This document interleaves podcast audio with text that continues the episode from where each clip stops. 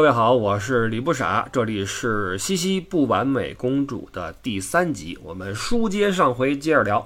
呃，上期说到西西随着时间的流逝呢，在宫廷里面逐渐掌握了主动，那这个跟帝国的国运有关系，跟他自己性格的改变有关系，也。和她的这个美貌有关系，所以这期上来呢，我们先说一说她的美貌这个话题，因为这美跟西西仿佛是一个，呃，分不开的一个事物，是她身上一个很大的标签儿。呃，实际上我个人认为啊，西西对于我们东方人来说还不是那么的细致，我是说长相啊。呃，可能很多朋友对西西的美的认知，更多的是嫁接在了《西西公主三部曲》里面那个女主演的身上，罗密施耐德。她比伊丽莎白本人是更符合东方人的这种呃审美一些，更纤细，然后更秀气一些啊，五官比较细致。呃，但是西西是一个大美人儿，这个观点几乎是整个西方世界一个共识。呃，实际上，西西最早是并没有意识到自己的这个魅力的。确实，她在结婚之前只是一只丑小鸭，呃，圆脸，完了体格也挺结实，五官也不精致，就是一个比较典型的巴伐利亚的一个农村姑娘。呃，哪怕是刚结婚的时候，外界对西西的这个外貌啊，也是持一个保留态度，就是她不是那种。呃，宫廷就传统宫廷里面的那种呃妖娆艳丽的类型啊，并不是很起眼儿。但是呢，随着时间的推移，我们说女大十八变，生儿育女之后，西西的气质跟外貌都发生了一些改变，越来越有成熟的韵味。而且西西还有一种，呃，你放眼当时的宫廷，其他的贵妇所没有的魅力，就是她有一种发自内心的一种自然的这种流露，就她本性很纯真。很善良，而且人也不势利、不造作，也没有坏心眼儿。呃，就跟当时很多其他的宫廷里的这种妇人呢，有很大的反差。这个是他跟宫廷生活所不能融入的一个点，但是他也造就了西西身上一个独有的魅力。所以到了十八世纪六十年代往后，也就是说，他从二十多岁往三十岁过渡的时候开始，他的美貌就已经名扬四海。那这个想当然也就成了他的信心的一个来源。呃，最早对西西的美表现出欣赏的是什么人呢？是维也纳的市民。就是每次西西嗯去那个骑，他喜欢骑马。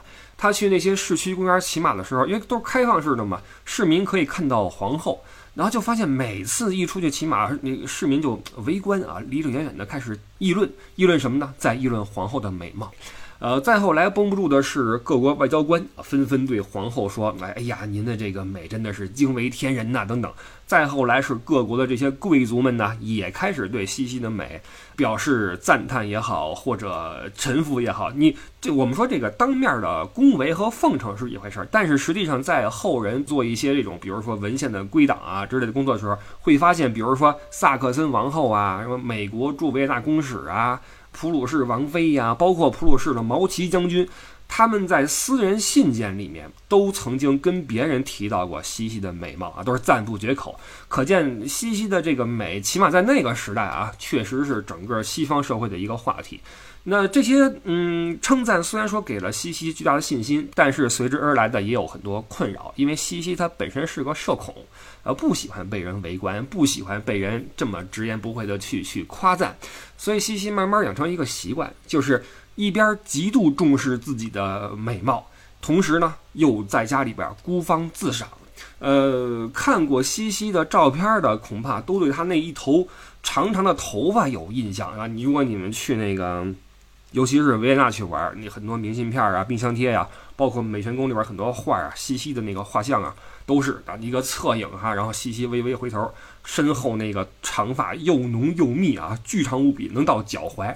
呃，因为这头发太长，清洗是个问题，所以当时的西西是三个礼拜洗一次头，一洗洗一天。这一天就是西西就谁也不见就洗头啊，先是那个清洗啊漂洗，然后上各种的香精啊精油啊往头上抹啊按摩呀之类的。西西对自己头发之在意啊，导致他的御用发型师在给西西梳头的时候，身上都得偷偷贴一块胶布。为什么呢？就一旦从头上梳下来一些秀发啊，赶紧贴胶布上，不要掉地上。你掉地上掉多了的话，西西焦虑，西西他难受。可见西西对这个啊头发啊非常的在意。那随着西西的年龄的增长，他对美貌的苛求也越来越，极端化，到最后甚至到了有点变态的地步。比如说他四十岁的时候，呃，日程啊是这么安排的：早上起来五点起床（括弧这是夏天哈，冬天是六点），然后洗冷水浴，然后按摩，然后梳头，这个。头发仨礼拜洗一次，但梳头得天天梳嘛，一梳就是三个小时。当然了，不是自己梳啊，是那个侍女们啊去梳。那三个小时很不能全梳头嘛，所以一边梳头一边去看这个各国公使来信呐，或者学外语啊，这就是一个一个日程。然后换好衣服去那个搞击剑或者骑马，一上午就这么过去了。午饭。呃，皇室的这个三餐，你觉得应该很很那什么哈？奢华，但不是，起码在那个呃维也纳不是，或者说起码西西不是。西西早餐很简单，喝点奶什么的就完了，吃点什么奶酪的。午饭几乎不吃，喝两口汤，配点面包，过去了，几分钟就吃完了。吃完之后干嘛呢？去徒步，一走走几小时啊，走的速度之快，整个女佣的团队只有一个人能跟下来，所以每次都是这位啊跟着西西去走啊，走的也是呼哧带喘。到了下午五点啊，这一天的运动才算完，然后吃个晚饭。晚上七点钟开始见家里人啊，比如说皇帝呀、啊子女呀等等。但是所有有关这个美貌跟健康的事儿，都是排在他对宫廷和家庭的义务之前的。就是比如说，但凡我因为头发我耽误了，我因为运动耽误了，那家人跟正事儿就往后排。所以我们可想而知，就是当一个女性对自己的美貌上升到了这种。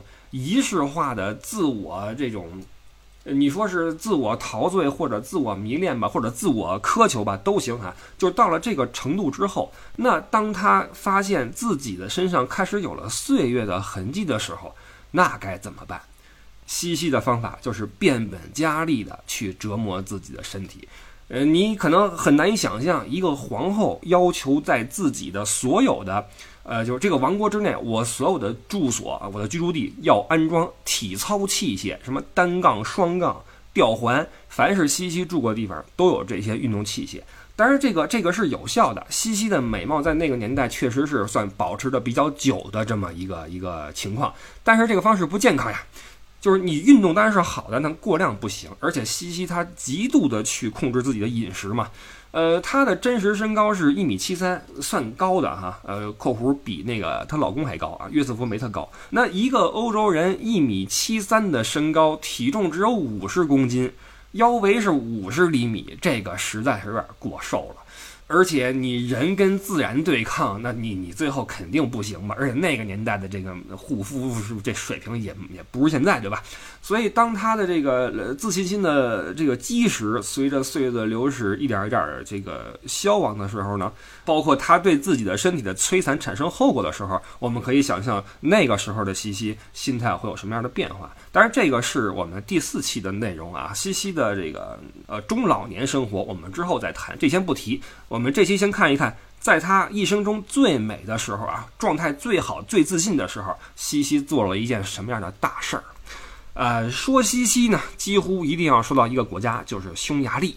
在当时奥地利帝国的这个辖区之内啊，匈牙利几乎是最大的一个麻烦。一八四八年大革命，匈牙利就强烈要求啊，我们要立宪，我们要这个，换句话说，我们要独立。尽管说是被镇压，但是分裂的这个愿望跟势头没有变。呃，尤其是等奥地利手下那个伦巴第失守之后，匈牙利那边的问题就更加严峻。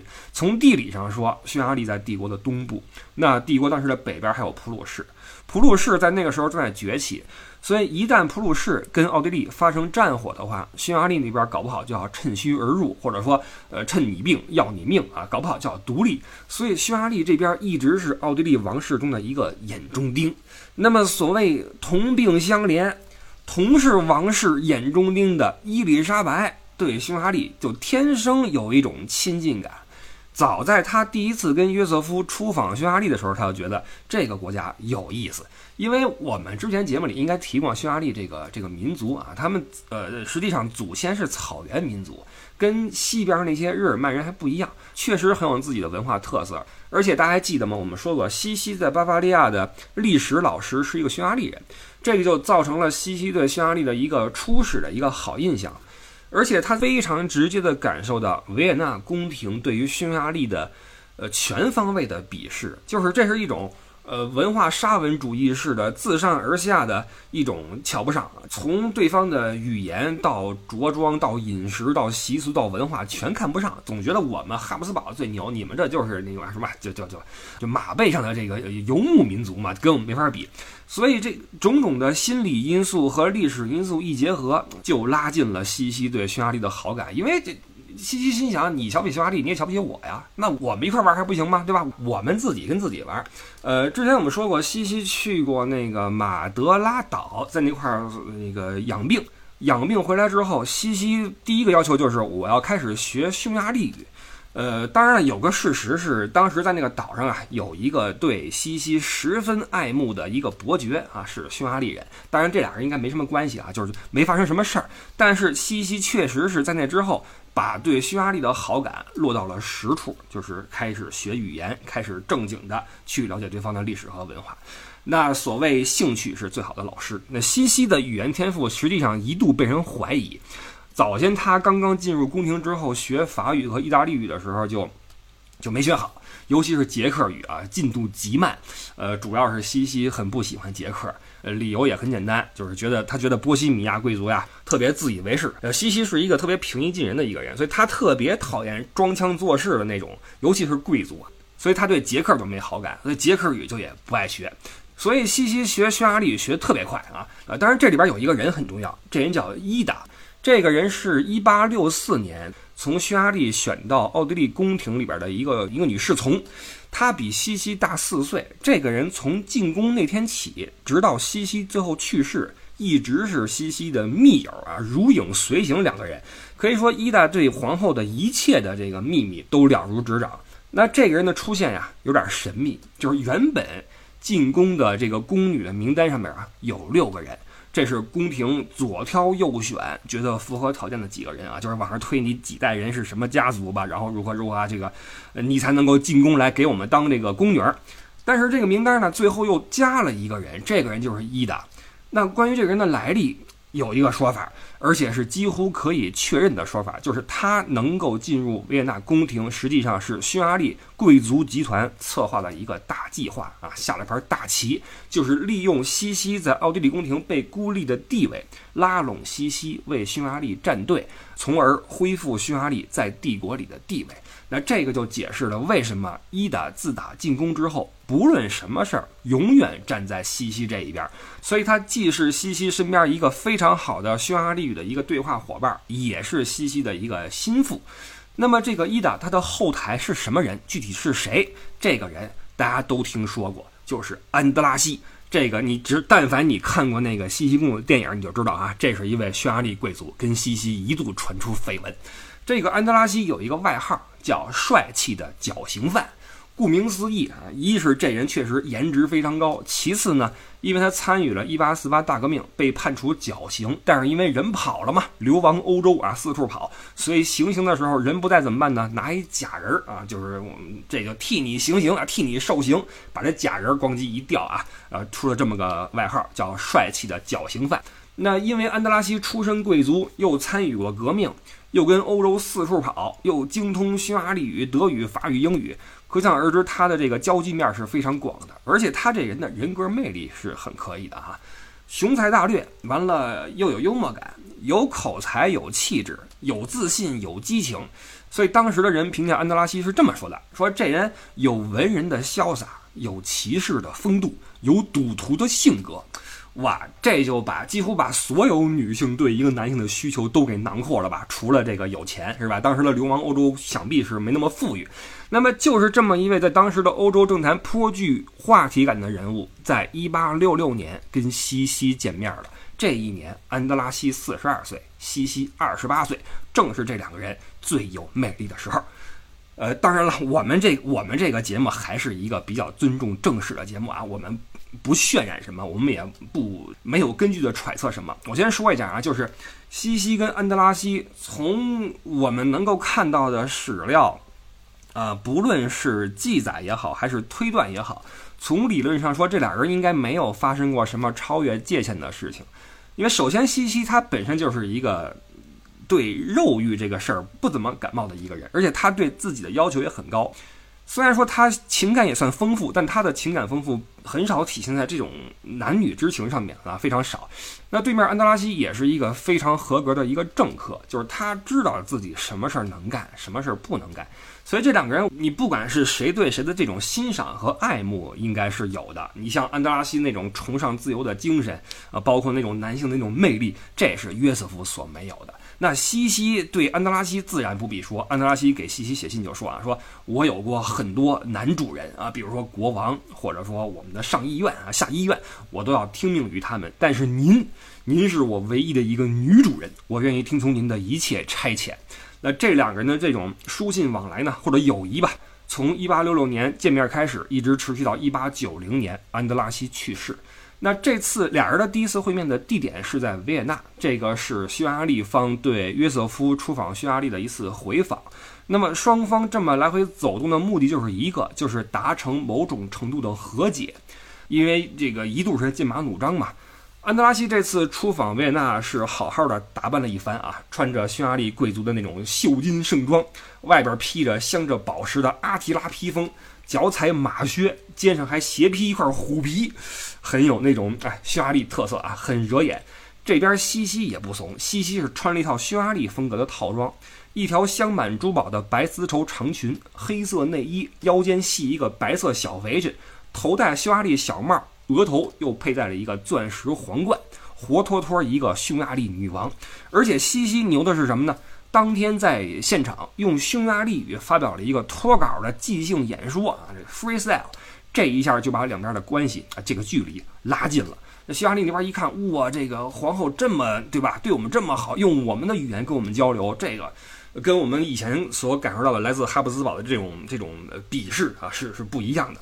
所以通过这次会面以及西西跟安德拉西的这种交谈，匈牙利就发现，哎，西西这个人简直就是我们最好的一个利益代言人。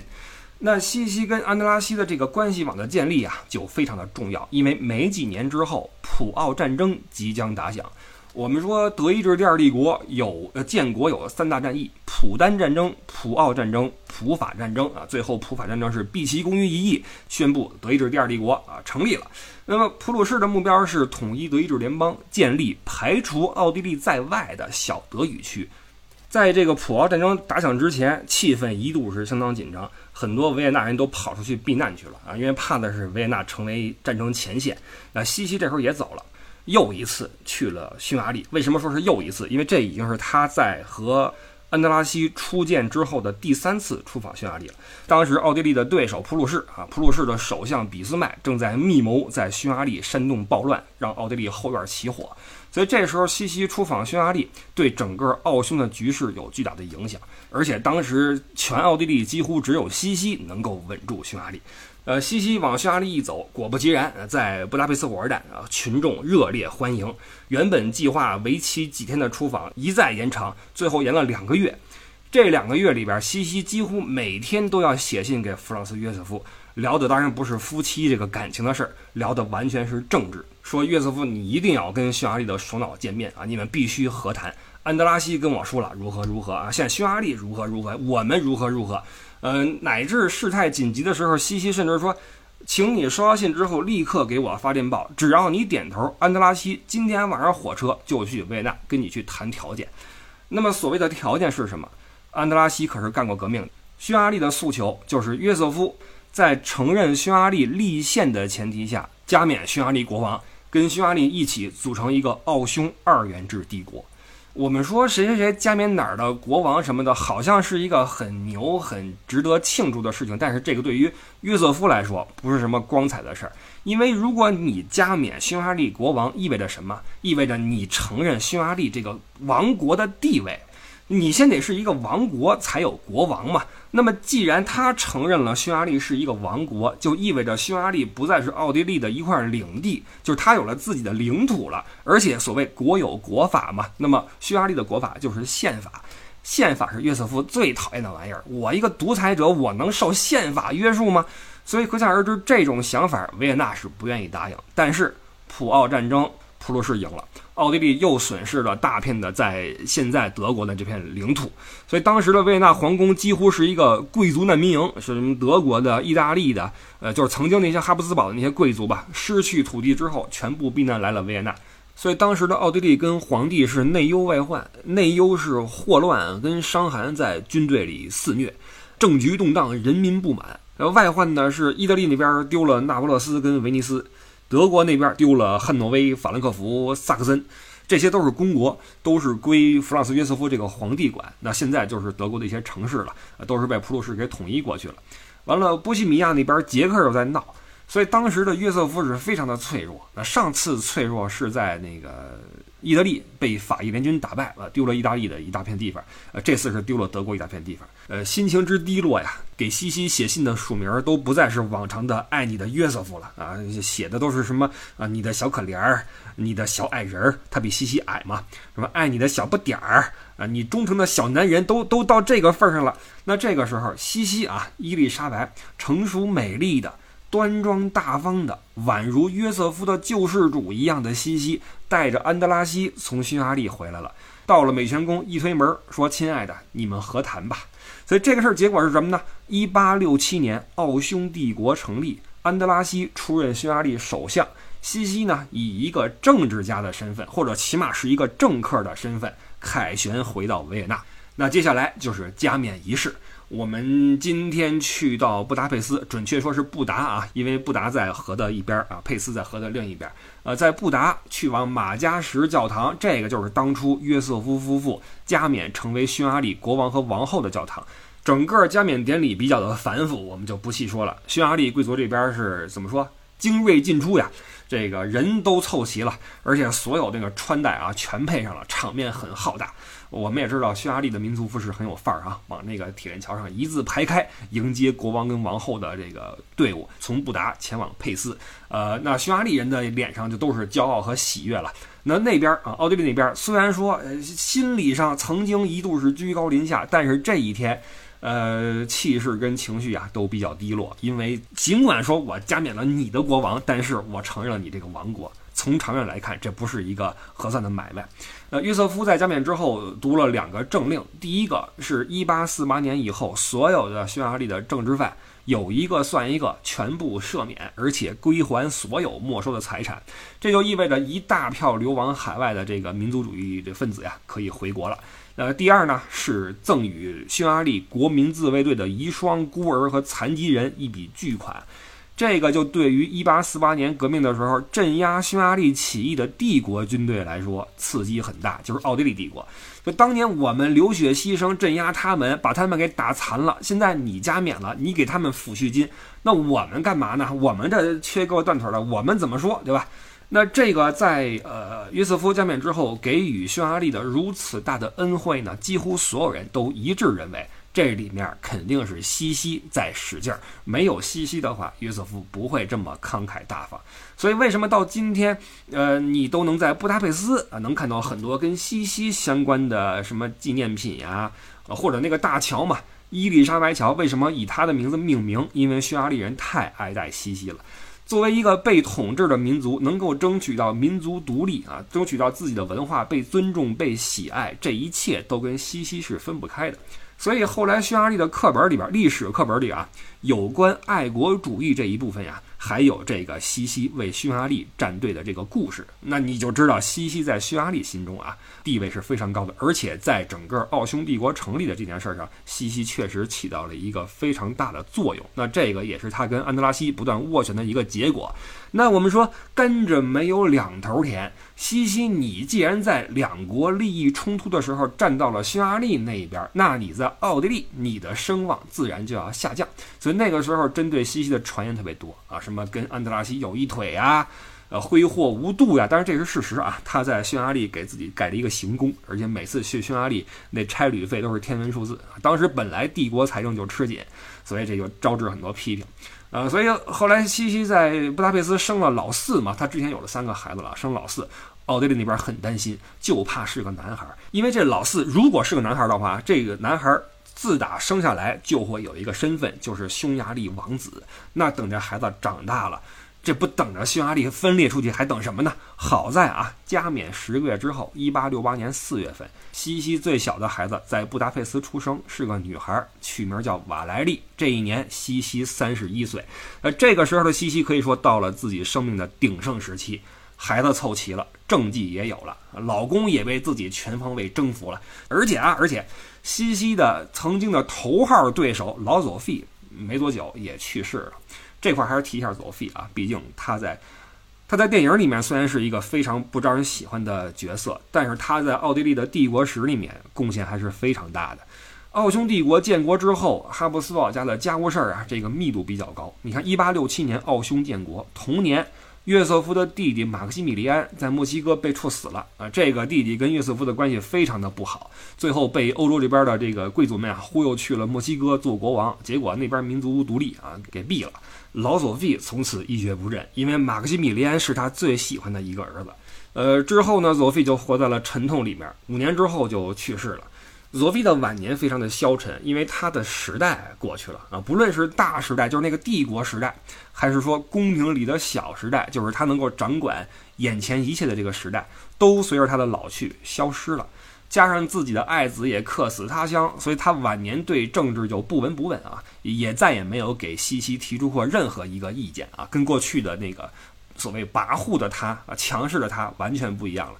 呃，最后佐菲在人快不行的时候呢，西西也赶紧过去探望嘛，因为都去了嘛。西西在去的一路上吓得够呛啊！本来他以为佐菲马上就要不行了，他心想：我要是赶不上佐菲的最后一面，肯定全国人都会认为我是故意不见佐菲最后一面的。还好赶上了，而且不止赶上了，还陪了好久。呃，当时也是有个场面呀，略显尴尬，就是所有人都以为佐菲马上就要过去了，所以一大群人。啊，大臣、什么枢密官、皇室成员凑齐了，都在那个佐菲的房间外面等着，最后宣布啊，佐菲这个最后这个怎么说升天？这是皇室礼仪嘛，这不能怠慢嘛。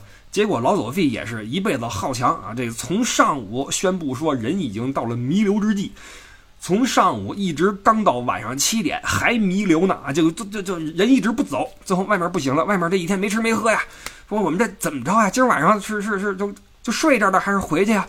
最后主事的一看表，确实是不早了。说这么着吧，我我们还是先吃饭吧。呼啦，这人就就散了啊。但是人都散去去休息、去吃饭、去睡觉，但西西没有走。西西也是一天没有用餐，但是他一直陪在佐菲的床前，一直陪到第二天清晨，陪到佐菲咽气为止。呃，一来他确实肯定是怕别人诟病啊，因为她是皇后嘛，这事儿你不在谁在？但是我个人觉得，西西能够一直陪到佐菲到闭眼，那肯定也是他自己的一个心意。那么佐菲的死呢，实际上是宣告着哈布斯堡王朝一个时代的落幕。曾经的那个极具控制力的、与天主教关系紧密的、在欧陆独霸一方的王朝消失了。那弗朗茨约瑟夫已经不再是一个说一不二的统治者，他面前有了宪法，而且统治的地域也大幅缩水，而且管辖范围内的自治程度也大幅提高。那西西这边呢？一八六七年奥匈建国，一八六八年西西的最小的女儿出生，一八七二年佐菲去世，一八七三年。西西的大女儿生了孩子，西西做了外婆，但是西西对做姥姥这个事儿呢没什么反应，就是其他我们说哈，他对这个照顾孩子这个事儿后来就不怎么管了，除了那个捞了自己的儿子这个命一把，其余的就不怎么上心，所以这个他做了外婆这个事儿在他身上也没有什么体现啊，就过去看了一眼哈，说这个好，这个孩子出生了，挺好啊，挺好，就走了，这是西西的一个一个亲情观。那么西西的命运走到这个时候呢，似乎给人一种错觉，就是觉得。总算这个人是熬出来了，就是最大的敌人走了，丈夫也服了，自己也有了孙女儿，呃，政坛上也搞定了一个大事儿。按说往后的生活应该是可以顺风顺水，但是事实恰恰相反。在跟安德拉西一起处理好了匈牙利的事务之后，西西好像忽然耗尽了生命的所有的能量。对政事也好，家事也好，都不再关心。所以后来，伴随着宫廷内部又一次向西西袭来的压力，西西就又一次开始了对宫廷生活的一个逃离。我们说以前西西的逃离总还有一个完整的家庭在维也纳等他回去，但是这一次西西的离开似乎开启了他生命的一个新的阶段，就是随着他这次的离开，他的家庭也开始逐渐变得支离破碎。那么这中间又发生了什么？西西又是怎样走到生命的最终时刻的？